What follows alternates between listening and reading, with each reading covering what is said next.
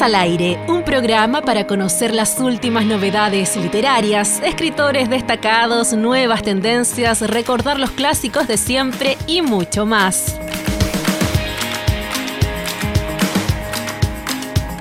Con la participación de Amarilis Rojas, Felipe Cruz, Victoria Moya, Iris Quevedo y Eduardo Hunda.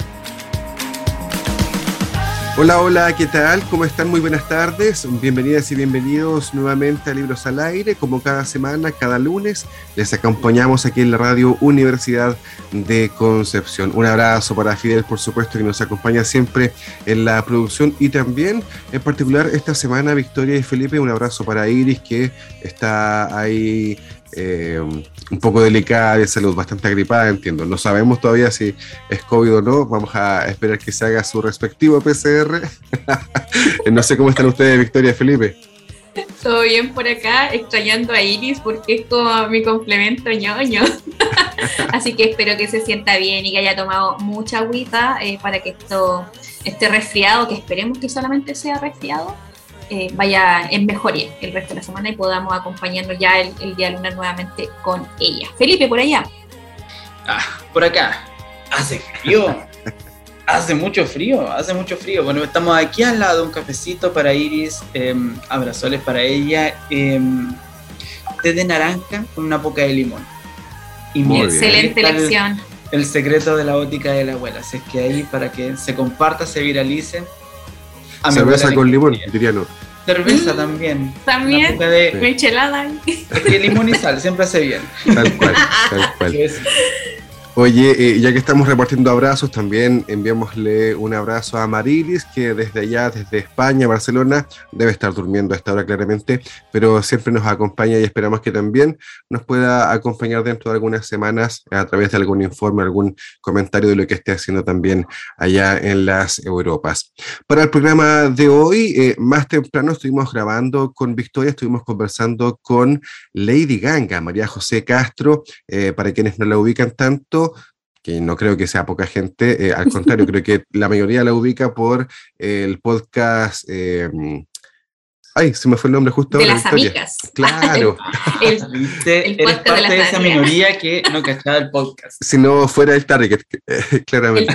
Pero ¿sabes qué? El, el programa tiene un target bien variado. Un día hicieron como un seguimiento de las edades y eran como harto de los 30 para arriba y había hasta una señora como de 60, yo quedé como en shock. Y no, pues estaba en modalidad ultra fan con, con la entrevista de hoy. Me, me, costó ser eh, un poquito más neutral, lo admito. Ahí costó, ahí, costó nos ha pasado en un par de ocasiones aquí en el programa Victoria, así que no, no hay problema con eso. Eh, bueno, conversamos con María José Castro eh, a propósito de su libro, El Manual para Adultos Funcionales, así que vamos a pedirle a nuestro compañero Fidel que nos ayude entonces para poder escuchar esta entrevista que grabamos hace algunas horas con María José Castro.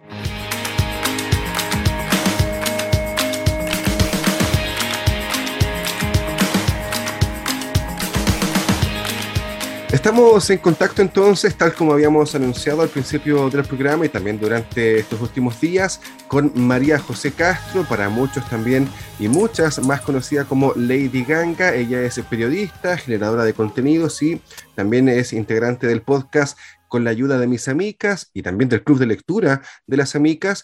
Y estamos con ella porque eh, acaba de presentar su libro, El Manual del Adulto Funcional. Vamos a conversar un poco sobre este tema. ¿Cómo estás, María José? Bienvenida a Libros al Aire. Hola Eduardo, muchas gracias por la invitación. Bien, estoy súper bien con un poco de frío nomás, aquí con un tecito en las manos, porque ya anoche desde el vientecito que me bajó todo, todo el frío, así que las ganas de, de que llegue el invierno. Oye, ¿y te llegó la lluvia o no? Porque acá estuvo lloviendo acá en las Concepciones. No, no, mira, la verdad es que aquí en Santiago estuvo como muy, al menos donde yo vivo, viento más que nada. Eh, es que estamos ya full llamando la lluvia igual, se, echa de menos. Que allá en Tropiconce, otra cosa igual. Sí, otra cosa aquí, otra cosa con guitarra. Oye, Coté, pasando a las preguntitas clásicas, eh, vamos, a, vamos a comenzar como a modo general comentando que este es el segundo libro de Coté, porque el primero lo hizo en conjunto con eh, su compañera la Valeria Luna, ¿Y qué significó para ti hacer este trabajo en solitario? Porque obviamente son cosas diferentes trabajar en, en equipo, como se dice, y trabajar después solita. ¿Cómo fue eso? Sí, absolutamente algo muy, muy diferente. Creo que el primer, eh, la primera experiencia eh, como autora que tuve junto a Valeria eh, era más bien un poco lo de concretar lo que hacíamos en el podcast en un formato físico. Entonces también se prestó harto para el humor, ¿cierto? Para las cosas ridículas que comentábamos y también un producto muy hecho para nuestra audiencia. Em, entonces, a pesar de que también si es que tú no escuchabas el podcast, podías entender el libro, porque así también lo pensamos, con, como con una eh, pequeña introducción, ¿cierto?, a este mundo de las amigas, sin duda, si tú eras una audiencia fiel, lo ibas a disfrutar mucho más. Pero este libro, la idea era completamente distinta, hacerla eh, para un público general, ¿cierto?, que no necesariamente estuviese relacionado con el tema de los podcasts. Entonces, eh, por un lado eso, como las distintas temáticas, y también el tema del trabajo en equipo es, otra cosa. Creo que cuando uno trabaja con alguien que, con quien se complementa y mm, con Valeria esa, primera experiencia fue muy, eh, muy bacán, como que la verdad se nos dio muy fácil el tema de poder escribir. Eh, ella avanzaba en un capítulo, yo avanzaba en otro, después nos, nos dábamos vuelta, le agregábamos aportes. Entonces, el tener una contraparte hace que el trabajo sea un tanto más dinámico. Eh, ahora, mi experiencia con este otro libro no quiero decir que fue menos dinámica, pero siento que me costó mucho más el concretar, el comenzar a escribir, eh, sobre todo porque también, bueno, eh, yo escribí este libro el año pasado, ya a fines de, podríamos decir, el minuto más eh, fuerte de la pandemia. Entonces también estaba como ese, ese ambiente como de el encierro, ¿cierto? Como esto de que todos los días eran iguales. Entonces me costó mucho el comenzar a escribir, ya cuando empecé a avanzar un par de capítulos, sentí la dinámica, pero me faltaba esa persona que me dijese, oye, estuvo muy bueno lo que escribiste, el reforzamiento positivo. ¡Ay, qué buena! Oye, María José, y eh, comencemos a hablar eh, directamente del libro porque aquí encontramos diferentes temáticas para quienes comienzan a vivir en solitario o, aquellas parejas jóvenes que también están eh, comenzando esta vida independiente y que deben enfrentarse a cosas que justamente muchos conocimos o reconocimos durante la pandemia porque pasamos más tiempo en la mm. casa claramente. Entonces nos dimos cuenta de las fallas que que tenemos en la casa y muchas veces no vimos antes porque estábamos en el trabajo, en el estudio, donde fuera no sé, hay cosas como la limpieza del sifón, por ejemplo, o cómo conectar distintos tipos de mangueras, cosas así, que son básicas claramente, pero no conocidas. ¿Cómo fue este, este, aproximamiento? ¿Cómo te asesoraste también para eh, dar con la solución a muchos de estos temas? Mira, yo la verdad es que eh, vengo de una familia muy numerosa. Nosotros somos cinco hermanos y bueno, además vivíamos con mi sobrina, entonces desde muy chica yo siempre fui muy partícipe dentro de las labores del hogar. Mis papás siempre me inculcaron eso de que eh, no es como las niñitas por un lado y los niñitos por otro, y las, mujeres tienen las tareas que están asociadas históricamente a lo femenino, sino que todos participábamos de todo y era como, ok, a ti te toca hacer el baño el día sábado, tienes que hacer tu cama todos los días, y así, porque en verdad en una casa con tantas integrantes no se puede. Eh, de otra manera y creo que por eso mismo siempre me consideraba una persona muy, muy funcional.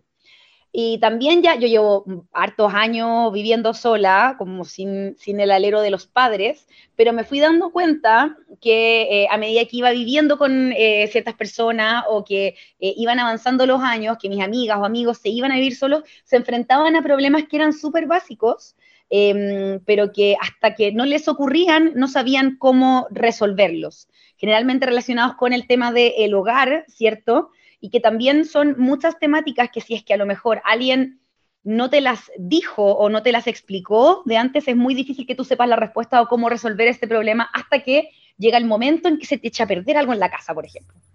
Eh, entonces, eso fue básicamente lo que quise enfrentar en el libro y, y, enmarcar, ¿cierto? Un manual, como tú bien dices, que es un manual básico, ¿cierto? Pero que si es que tú no tienes idea de nada y que eres negado para el tema de eh, esto de el enfrentar eh, esta etapa de la adultez, te va a servir mucho para orientarte. Y la verdad es que ha sido muy bacán descubrir que hay gente que me dice como muchas gracias, no sabía nada, o hay gente que me dice, conocía la mitad de los consejos, me considero altamente funcional. A mí mi favorito siempre ha sido limpiar el sifón, me encanta. Es un arte esa cosa. Es un arte, pero también tiene algo. Yo comparo la limpieza del sifón con esos videos de sacar las espinillas. Eh, como que oh. al menos a mí me da este placer. Siento que cuando veo, lo saco el sifón y está asqueroso, negro, como con un guarén de basura adentro, y lo terminas dejando radiante, para mí es muy satisfactorio. Pero sí, pues hay ciertas cosas que eh, como les comentaba, hasta que no te pasan en la casa, no tienes idea cómo arreglarlos eh, o cómo solucionarlos, porque no, no, son parte tampoco de una educación formal universal y son más bien de este eh, boca en boca o de el origen familiar que uno tenga y hay veces donde uno fue criado por adultos no tan funcionales o quizás ultra funcionales, entonces es muy dispar los conocimientos sobre estos temas. Oye, Cote, y entre, los, entre todos los capítulos que abarca tu libro, ¿cuál fue tu favorito y el que más te costó? ¿Más te costó escribir? A ver, mi, favorito y por el que comencé, y también es el más largo, por supuesto, el de limpieza. Eh, me gustó mucho hacer ese y traté de plasmar como mis mejores consejos y tips. Y a ver, el que más me costó, mm, yo creo que uno de que escribí con mucho, mucho cuidado fue el de eh, las reglas del romance y también el de la muerte, porque creo que, bueno, eh, yo traté de que mi libro fuese muy lineal, como que eh, se enfrentase esta vida adulta desde que tú estás planeando irte a vivir solo, que para eso tienes que tener un presupuesto, ¿cierto? Saber organizarte, la finanza, etcétera, hasta que te tienes que enfrentar a la muerte de alguien, ¿cierto? Como el, el final de la vida, no es como, ok, vas a morir acá, sino que creo que un paso muy de adulto es tener que eh, enfrentarte a esto, hay quienes em, vivieron esto cuando eran más chicos, pero no necesariamente tuvieron que ver todo el, tema legal, ¿cierto? O de trámites que involucra, que son muchísimos, que hay que hacerlos en poco tiempo y que además em, hay que hacerlos con un duelo eh, entre medio. Entonces también traté de ser cuidadosa escribiendo ese capítulo porque yo todo el libro en general sé que son temas que a lo mejor no te motivan mucho a leer, entonces traté de que tuviese harto humor. Entonces creo que el humor ahí en el de la muerte traté de que fuese un poco más suave, no sé, cómo no, no volverse tan loca. Oye, voy a hacer mención específicamente a ese capítulo que nombra la, la Coté, que es del de, en este caso, todos los trámites que tienen que ver con los funerales, porque es súper cierto, o sea, uno no está preparado para sobrellevar, entre comillas, en un proceso de duelo todo lo que va detrás, ¿cachai? Ir a elegir tal cosa, y también, entre comillas, lo que significa empezar a, dividir las aguas, así lo llamo yo, porque una persona no puede hacer todo eso. O sea, en, base a mi experiencia, lo, lo, insisto, no se puede, porque es harta pega, es harta pega en un proceso muy difícil. Sí, porque claro, estás con este eh, proceso como de, sufrimiento, ¿cierto? Que es muy entendible, pero tienes que hacer, por un lado, los trámites, ¿cierto? Desde el registro civil, no sé qué, hay, un trámite que me da mucha risa que yo digo como el pase de movilidad del más allá. Em, y así son miles de cosas que uno no tiene idea que tiene que hacer. Además, tienes que ver el tema de la organización del funeral, ¿cierto? Eh, pensar en los deseos de la persona que ya falleció, y además después el tema de la herencia, que ya es más posterior, que también puede ser un cacho para mucha gente. Entonces, son muchas cosas a considerar. Y yo creo que eso también cuando uno supera eh, toda esta etapa, es muy como, ok, soy 100% adulto. Exactamente. Oye, estamos conversando con María José Castro, Lady Ganga, para quizás quienes eh, la conocen también desde el podcast, eh, con la ayuda de mis amigas, claramente. Eh, tú decías algo, María José, recién que tenía que ver con la educación más formal o más informal, dependiendo, claro, de cómo se crió o cómo a uno lo criaron en su casa también. de hecho, hacías una mención rapidita de si tus papás eran muy funcionales, claro, te dejan poco espacio de hacer cosas, y si no son nada funcionales, tampoco tienes mucho que aprender. Pero a nivel más formal, en, la escuela, claro, nos enseñan cosas como esta todo lo contrario, nos, nos enseña eh, otras cosas que uno incluso se cuestiona de qué nos van a servir las ecuaciones y las raíces cuadradas quizás en la vida cotidiana. Eh, ¿Qué te parece justamente que nuestra educación eh, básica, general o media no incluya contenidos como este? O como estos, mejor dicho. Claro, para mí hay ciertos tipos de contenidos que son básicos y que deberían existir dentro de la educación formal. Em, específicamente para mí, el tema eh, financiero. Siento que en Chile tenemos nula educación financiera. Creo que al menos yo, no sé cómo habrá sido el caso de ustedes, chiquillos, eh, lo único que recuerdo financiero que me pasaron fue en castellano me enseñaron a hacer un cheque. Tal cual, tal así, cual. Así tal cual, a todos, más, creo. más allá de eso, tampoco lo recuerdo y era ya, ok, entretenía la dinámica del cheque falso, pero eh, más allá de eso, no te enseñan a tener hábitos financieros saludables, no te enseñan cómo poder acceder a la banca, las alternativas a la banca. Eh, creo que son cosas que uno tiene que saber de manera básica y tienes que informarte de manera independiente, más ahora que vivimos, vivimos en una sociedad donde eh, te incita al consumo todo el tiempo, el, el nivel de eh, deuda que también tienen los chilenos es súper importante, entonces creo que en parte, bueno, se da por... Eh, muchos factores, siendo que uno de ellos es el no saber administrar eh, todos los productos financieros que tenemos a la disposición. O sea, ¿cuántos de nosotros tuvimos ese típico compañero que eh, en la universidad le ofrecían la tarjeta de la, de la casa comercial y se hacía bolsa comprando ahí, eh, no sé, eh, desde eh, la chaqueta de moda Todo, hasta todo. la entrada de algo y después no tenía cómo pagarlo? Y, Sí. y el, cómo, el no cómo pagarlo. Eduardo cayó en intereses. eso. ¿Ven? Entonces, No es que hasta la colación en tres cuotas, po.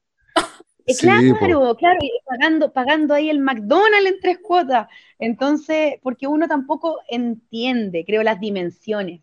Entonces, eso son, yo ahora tampoco quiero demonizar las tarjetas de crédito, yo creo que son un súper buen instrumento cuando se usa de buena manera y se organiza, pero para eso tenemos que eh, tener la, la forma de aprender de hábitos financieros saludables. Y yo creo que para mí esa es una pata muy débil dentro de la educación formal chilena.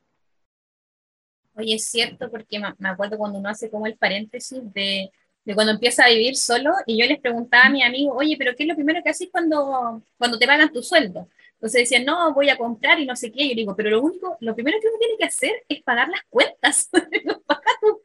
Lo, cuadras. primero que tienes que hacer es pagar las cuentas, pagar el arriendo, ¿cierto? Y de ahí lo que te sobra, no sé, si es que tienes también un plan de emergencia, un plan de ahorro, eh, eh, la comida que vas a comer durante el mes, y después viene el suchito del fin de semana y todo, pero, pero claro, también eso en parte es porque eh, nadie nos dice cómo podemos organizarnos, y también el tema del ahorro, ¿cierto? Como que creo que muchos también tenemos esto, porque también vivimos en una sociedad donde todo el rato te dice consume, consume, consume, entonces nos sobran 20 lucas y en vez de guardarla, también nos vamos a comprar algo, nos comemos el- la promo del sushi, entonces creo que también es muy importante tener esa conciencia del hábito financiero saludable que uno también se va dando cuenta después de las embarradas que se va metiendo. Pues, y yo también caí en, en la tarjeta comercial ahí de eh, llegada de re- recién llegada de regiones, me acuerdo como, uy, tengo tarjeta de crédito.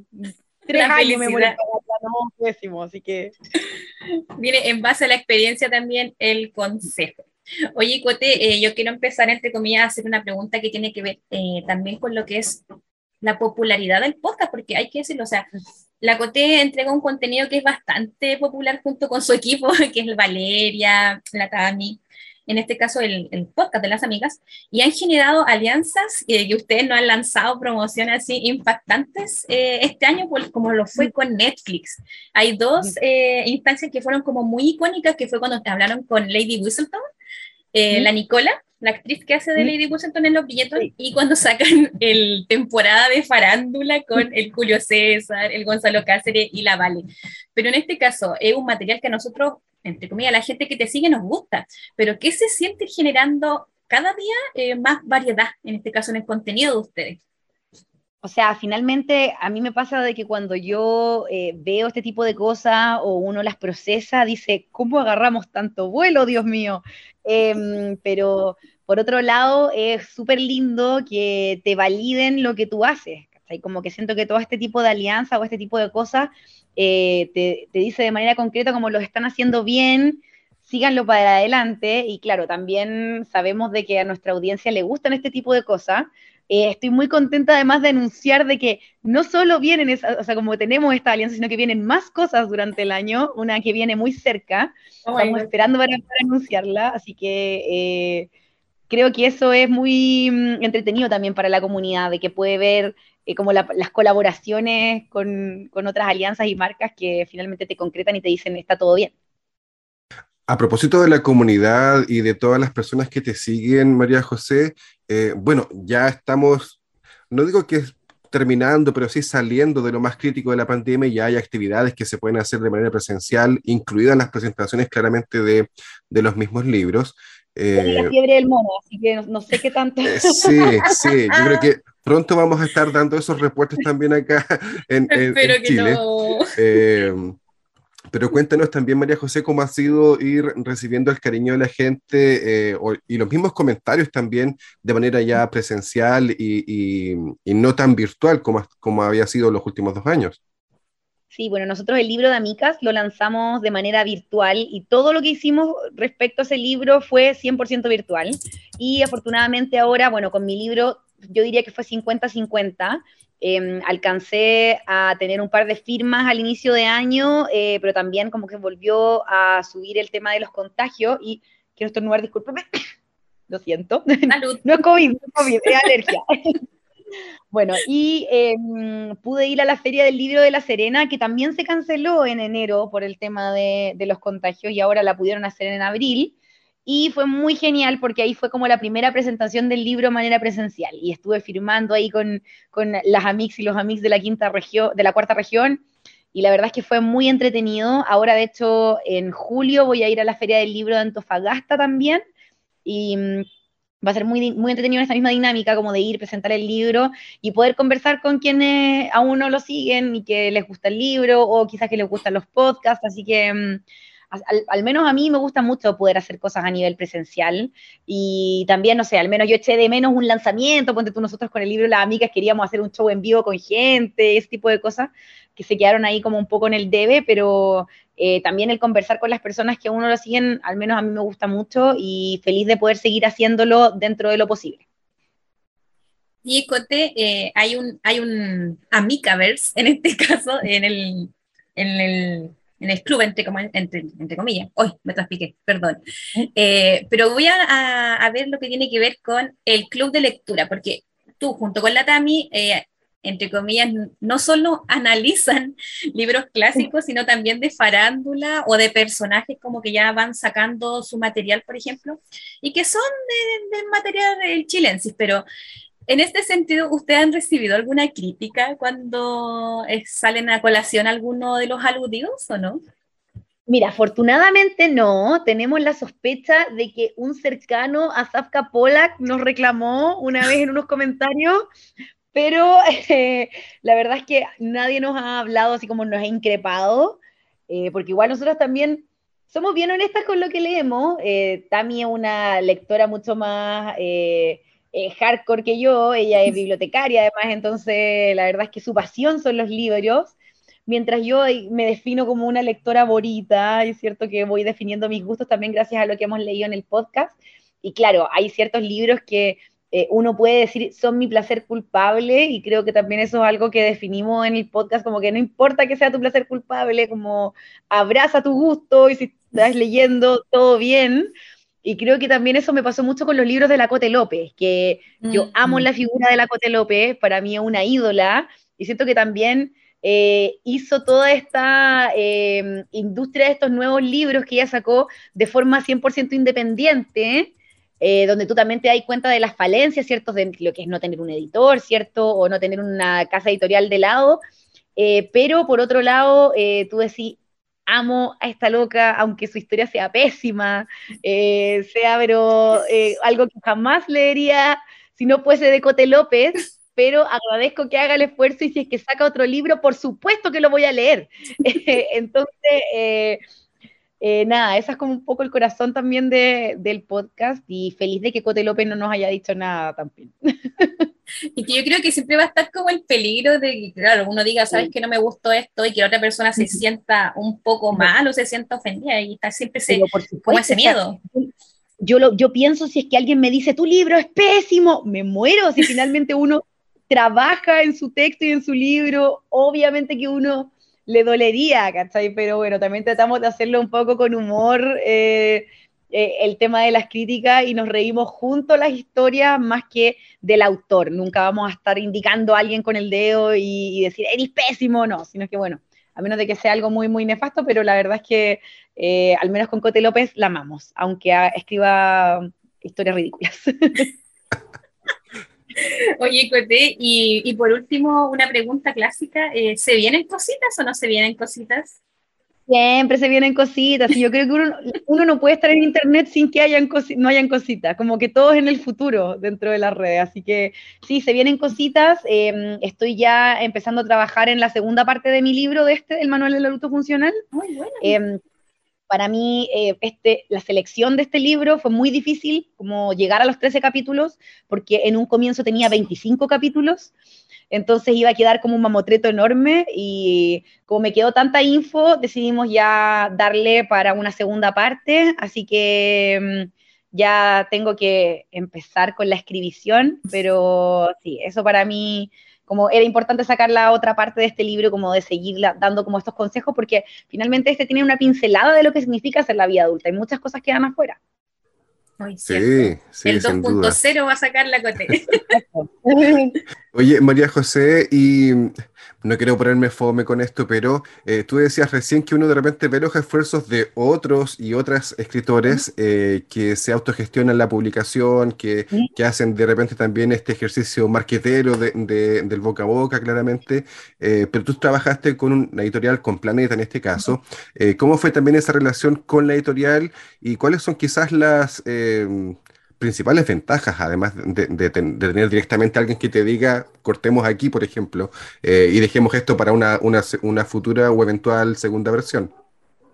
Yo creo que para mí eh, fue muy cómodo seguir trabajando con Planeta porque tuvimos una muy buena experiencia también con el equipo y con nuestro editor, ¿cierto? Con el Nacho Rebolledo, quien además es súper talentoso y también tiene sus, propios, eh, sus propias novelas, ¿cierto? Sus propios libros, claro. Entonces, Además, él también entiende mucho nuestro humor y, nos conoce, entonces creo que ha sido una súper buena experiencia trabajar con él en conjunto.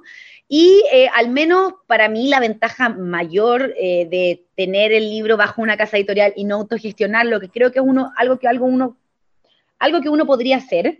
Eh, siento que es el tema de la distribución, ¿cierto? El que llegue a todo Chile. Creo que para alguien de una manera independiente poder hacerlo involucra eh, una gestión o una, em, una pega súper grande que personalmente no estaría dispuesta a hacer. Creo que eso es como una de las ventajas principales, el tema de que alguien te administre tu contenido, al menos en los libros, al menos a mí me ha acomodado mucho. Súper, súper. Oye, eh, queremos agradecer estos minutos de conversación que hemos tenido con María José Castro, Lady Ganga, parte también del podcast con la ayuda de mis amigas, eh, a propósito de su libro que por supuesto presentó este año, El Manual del Adulto Funcional, con varios consejos y varias recomendaciones eh, para todos y todas, diría yo, Victoria. Sí, para todos y todas, porque en el fondo hay, hay mucho detalle que de repente uno no, desconoce más que nada porque uno no, no, se mete en ese mundo, es como que no, otro día lo hago, otro día lo veo. Y ese día llega, chiquillos, llega. La adultez llega, cierto.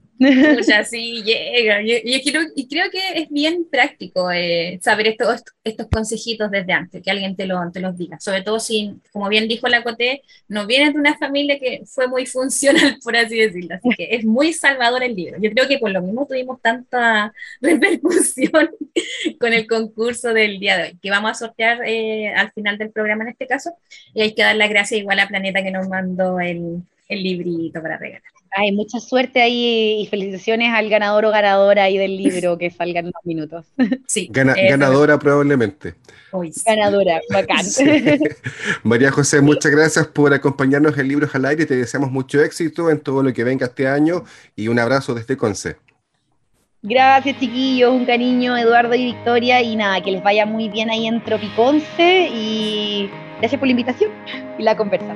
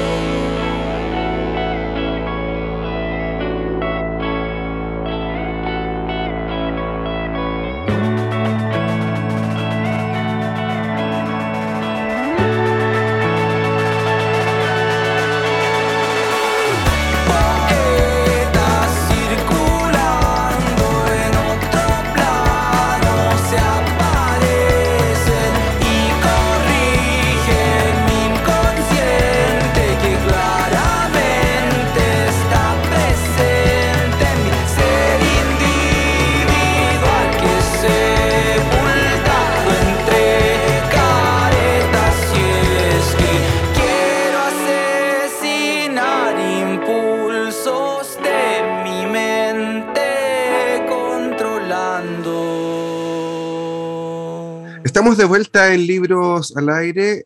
Estamos acompañándoles en esta tarde de lunes, como cada semana, con Victoria y Felipe, que están aquí en la transmisión. Nos acompañan desde la distancia a Marilis y también Iris en esta semana, a quien le mandamos desde ya un abrazo. Oye, eh, Victoria Felipe, parte de lo que conversábamos con eh, Lady Ganga, con María José Castro, tenía que ver justamente con este paso eh, a la vida adulta de alguna manera.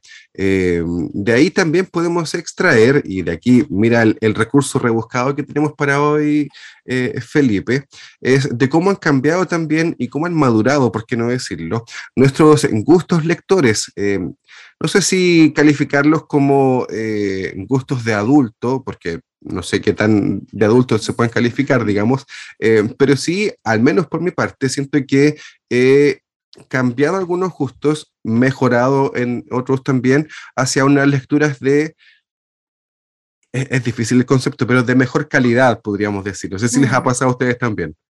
Pero estamos hablando de lectura, ¿cierto? Sí, sí por supuesto, por supuesto. en gustos. Como que algo pasa. Remitámoslo a lectura solamente. Ay, ay, ay, ay. Mira, hace poco me tocó ver un meme. Mira, aquí mi as bajo la manga. Un meme. Eh, eh, piedra, papel o tijera. Eh, inserte meme de los Simpsons y era algo así como, háblame de literatura infantil aquí, el clásico principito. El principito. Nunca falla, nunca falla, nunca falla. ay, ay, ay. Oye, sí. eso, ¿ah? Está difícil. Sí, deberíamos evolucionar un poco eh, en tener otra, otra, otra historia literaria que tenga que ver con, con las infancias, con, con, la niñez en el fondo, incluso en Chile, Chile, Latinoamérica en general, hay varios libros muy bacanes, muy fascinantes de literatura infantil, pero siempre la escuela aflora el principito buscando su rosa. Que, que nada mal, nada mal, pero, pero ya, pues llevamos 30 años en esa. Oye, pero no solo el principito, porque el clásico también que siempre sacan a relucir, papelucho. No digo que sea malo, porque a mí la verdad me, gustaba. No me toquen papelucho. No, no, no, ah, nada contra papelucho, porque a mí me cae bien papelucho muchos de sus libros los leí, pero siempre y lo sacan a colación. Pues, Papelucho igual es un clásico de la literatura infantil de básica. No me gusta mucho Papelucho. No me gusta mucho Papelucho. Pero, pero recuerdo con harto cariño, harto fan, eh, Papelucho en la clínica. Oh. Me encanta. A mí me pasa algo parecido, Felipe. Eh, mm. Yo no me atrevo a releerlos eh, ahora. Eh, yo los leí igual. Exacto, exacto. Porque me gusta más el recuerdo que tengo leyendo Papelucho que probablemente el libro mismo eh, a estas alturas de, de la vida. Eh, y creo que eso también tiene relación con ir aprendiendo justamente a leer críticamente lo que estamos leyendo. a mí me pasaba que yo era muy fan de la novela histórica, por ejemplo cuando, cuando llegó la biblioteca viva aquí al Mall del Trébol, en Concepción, en Talcahuano, digamos, eh, leí muchísima novela histórica, eh, al punto de que terminé agotándome también del género, en el sentido de que obviamente leí de mejor a peor, digamos, eh, lo más llamativo, lo más, ¿cómo decirlo?, a lo que se hacía mayor referencia, además autores más consagrados y todo. Y claro, después hay quizás como en todo género, eh, bajo la punta de la pirámide una gran extensión de libros, autores y eh, ejemplares que no son tan buenos en términos de mm. calidad. Entonces eso también termina eh, saturando el mismo género muchas veces. Mm. mm. O yo quiero contar, a ver, no tiene nada que ver con, con el tema, pero me acuerdo que... grande, Felipe, me encanta! En, la U, en la U, a ver, yo estaba leyendo La Neida, ¿ya? para allá, cállense, así, antes de Cristo, nos fuimos para allá. Y resulta que encontré en la biblioteca de la U eh, un libro igual de narrativa histórica que se llama El Imperio de los Dragones. Y resulta que fue horrible. O sea, mezclé gente, casé gente que no se conocía, murió gente que nunca vivió en la negra. Fue horrible, fue horrible. Ahora, ¿por qué me acuerdo? Porque, claro, al escuchar la historia de, Ledo, así como de, estuve leyendo novelas históricas y me saturó el género, yo ya veía que decía como Quijote de la Mancha, salí de mi pueblo, de, mi, de ese lugar de cuyo nombre no quiero acordarme, y eh, terminaste fundando tu propio imperio. ya, ya, yo veía que allá iba la historia.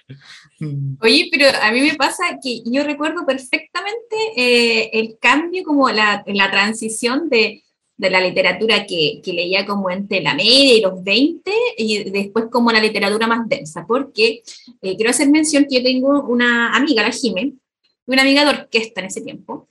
Grande Jime. Y la Jime, grande Jime, eh, que llega y me dice, oye, ¿pero qué te gusta leer? Y yo le dije, sí. Me dice, oye, tengo un libro que te puede gustar, pero es un poquito diferente. Y me presta ensayos sobre la ceguera.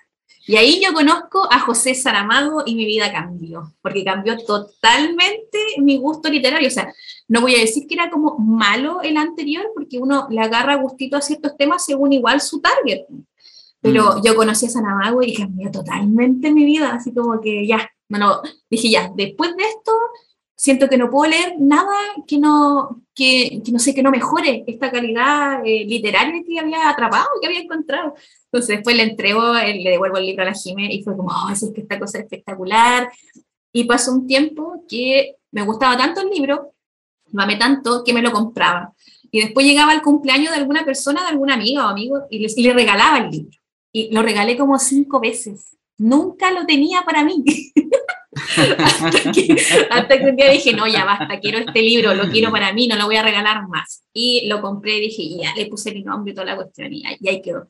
Pero siempre me acuerdo de esa transición, que fue muy, el cambio fue como súper drástico a mí también me pasó algo parecido. Em, yo leí en su momento un libro que, que fue el que eh, posteamos eh, hace un par de semanas a propósito del Día del Libro. Eh, de hecho, tú también posteaste lo de Saramago, Victoria.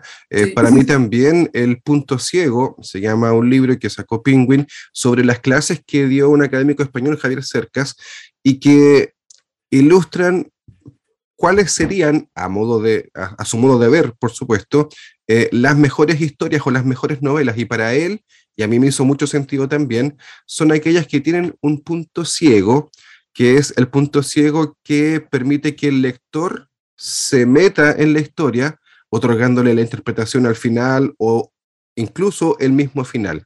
Entonces, eh, eso me hizo darme cuenta también de que había muchas novelas donde se resolvía todo y uno como lector literalmente no tenía mucho que hacer, eh, salvo leer, mm. claro. Eh, en cambio, las buenas historias, las buenas novelas dejaban que el lector también se entrometiera a través de distintos, eh, como él lo llama, puntos ciegos.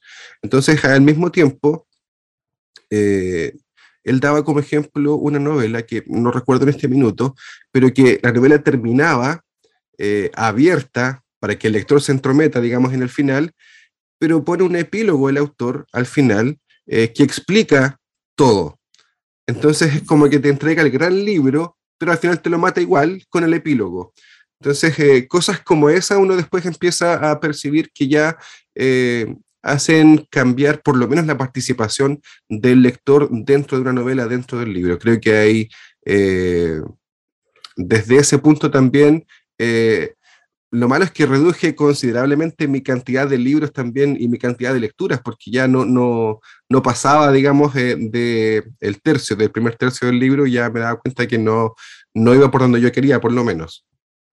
Mm. Eso puede ser un, un, efecto secundario adverso. Mm. Sí, sí. Eh, a ver, eh, creo que un caso extremo de eso es el Ulises de Joyce que uno termina sufriendo, sufriendo, sufriendo, batallándola, como haciendo trekking ahí y viéndola ahí en la punta, al final y todo, y en la última hoja se resuelve gran parte de todo lo que te perdiste en el fondo. Entonces igual es un caso bastante extremo.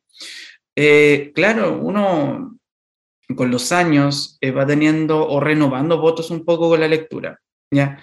Aquí también abajo el mito de, que toda lectura genera placer, ¿no? La lectura genera incomodidad, genera curiosidad, genera una serie de, sentimientos y, una ligazón única también. Entonces, em, de ahí también a, a, enfrentarnos con la lectura. Y yo recuerdo un libro que leí que de verdad lo recomiendo, siempre es mi clásico que también eh, busco regalar porque es difícil encontrarlo acá en Chile, en Conce sobre todo es muy difícil. Em, un libro que se llama Solaris de Stanislav Lem, que me voló la cabeza. O sea, es una novela mm, de anticipación, que, de ciencia ficción también, que mm, está ambientada en los tiempos en que la Unión Soviética buscaba, em, eh, digamos, llegar a la Luna o salir de, la órbita en el fondo, y, ganándole el, gallito a, a, los estadounidenses por, por otro lado. Y, y, de repente hay, por ejemplo, en el libro hay un tema con las ciencias duras y las ciencias blandas, es decir, los científicos contra los psicólogos, para poder explicar eh, justamente la naturaleza de, un planeta que se llama Solaris, eh, que es bastante um, cuática de entender porque en el fondo eh, los científicos creían que el planeta, en el planeta había vida, pero no, el psicólogo se dio cuenta que el planeta estaba vivo y tenía conciencia y no era una conciencia agradable para los humanos. Entonces, un libro súper interesante que está escrito, al menos las primeras 30 hojas con un detalle técnico impresionante que te hace un poco pensar en otras cosas, así como, ¿qué pasaría si? Y, y hubo un antes y un después en, en, los tipos de lectura o en los libros que, o en las sorpresas que uno está esperando en esa hoja de ruta que uno va trazando en la lectura. Em, más o menos con lo que uno puede encontrar o cómo te van sorprendiendo ahí o golpeando también. Oye, Felipe, dijiste eso y, y que empecé así como a, a, recordar que el fin de semana vi esta temporada nueva de la serie Love, Death and Robots de Netflix. Y hay un capítulo que me recordó mucho al libro que dijiste. Fue como... ¿El enjambre? No, no fue el enjambre, era el de la astronauta, de las ah. astronautas no me acuerdo el título de, ese, de ese, capítulo de, de, la serie, pero me acuerdo, me, me, recordaste mucho eso. Y a todo esto la recomendamos. bueno, Solaris también tiene al menos dos películas bastante reconocidas. Una es de Tarkovsky, eh, que este es como típico cine, no, no indie, pero es como no comercial. Ñuñoíno subterráneo, claro, para allá. No quería decirlo, pero lo tengo. Perfecto, perfecto, claro. Y hay otra mucho más moderna, más romántica, con George Clooney de protagonista. Viejo atractivo. Eh, tiene lo suyo, pero, pero no. No, no, no. Quédense con el original. Ok, vamos a quedar con lo original. Oh, por las cosas que salen de es. Eh, es interesante justamente conversar y reconocer acerca de cómo uno ha ido eh, madurando quizás esa misma lectura, eh, uno ya va reconociendo además ciertos gestos literarios, por decirlo de alguna manera, que eh, van dando cuenta, insisto, detalles muchas veces de la calidad de lo que está escrito, que no tiene que ver solamente con el proceso editorial, digamos, con, con la ortografía ni con la maquetación, sino con la formulación de las ideas. E insisto, para mí es muy importante cómo se involucra al lector además dentro de, la historia. Eh, y eso siento que son eh, las historias mejor contadas al final, las que te logran involucrar realmente, en mi gusto. Eh, ahora también es interesante cómo em, estos libros que a nosotros nos han marcado, eh, nos han literalmente generado un quiebre entre lo que leíamos antes y lo que comenzamos a leer a partir de él, también se podría replicar. Sería interesante conocer, eh, haciendo un, paréntesis, eh, después también lo que nos pueda comentar Amarilis o lo que nos pueda comentar Iris también respecto de estos mismos libros. Me parece interesante la conversación y el ejercicio además de valorar lo que estamos leyendo más críticamente, insisto. No sé si... Sí, Victoria. no, perdón, te iba a decir que a todo esto fue una cosa muy rara porque el fin de semana terminé de leer el último libro que sacó bueno, que sacaron de Saramago, que se llama La Viuda, que en realidad es el primero eh, que él en este caso lanza en, su vida, como a los veintitantos, casi los treinta. Y después vuelve, eh, tiene como su, su, nueva aparición ya casi pasado los 50 más o menos, una cosa así, si mal no recuerdo. Pasa como 20 años sin publicar nada. Y es muy raro leer a un Saramago que trabajaba muy bien la puntuación, la coma, todo, así como un texto muy ordenado, porque el Saramago que yo conocí era un desordenado, pero a mí me encanta. Entonces era muy raro eh, leer eso, porque de, cierta forma como que extrañaba un poco este desorden de Saramago, pero me gustó mucho el libro. Tiene como ese toque, tiene ese toque saramaguista y no lo puedo evitar. Oh, mm. salió a mi lado más fan, perdón. Estamos acompañándoles. Eh, Felipe, te ah. interrumpí, perdóname. No, pero es, cortito, hablando de, un recuerdo bonito, de un libro que no lo leo con, con, con los mismos ojos.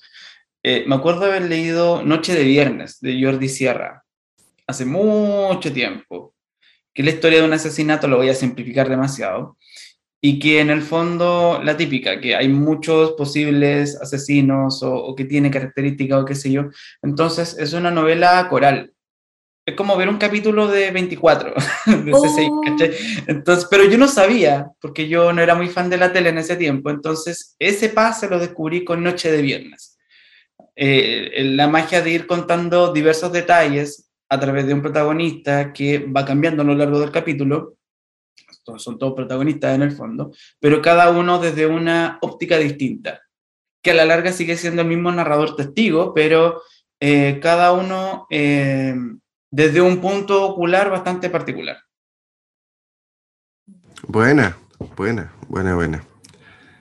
Oye, yo solamente quería decir que em, estamos muy contentos, en realidad muy contenta, también te incluyo Victoria, por supuesto, em, porque em, a propósito de la conversación que tuvimos eh, con María José Castro, esta entrevista y su libro, este manual para el adulto funcional, y gracias principalmente a Planeta, generamos un concurso, un sorteo a través de Instagram que la verdad es que dio bastante buenos resultados y muchísima gente, principalmente mujeres, hay que decirlo, eh, participaron por este libro, así que yo creo que ya es momento de que generemos este sorteo también, Victoria, aprovechando que estamos llegando al final del programa de hoy, para conocer quién es eh, finalmente la persona ganadora de este ejemplar que gentilmente nos cedió Planeta en esta ocasión.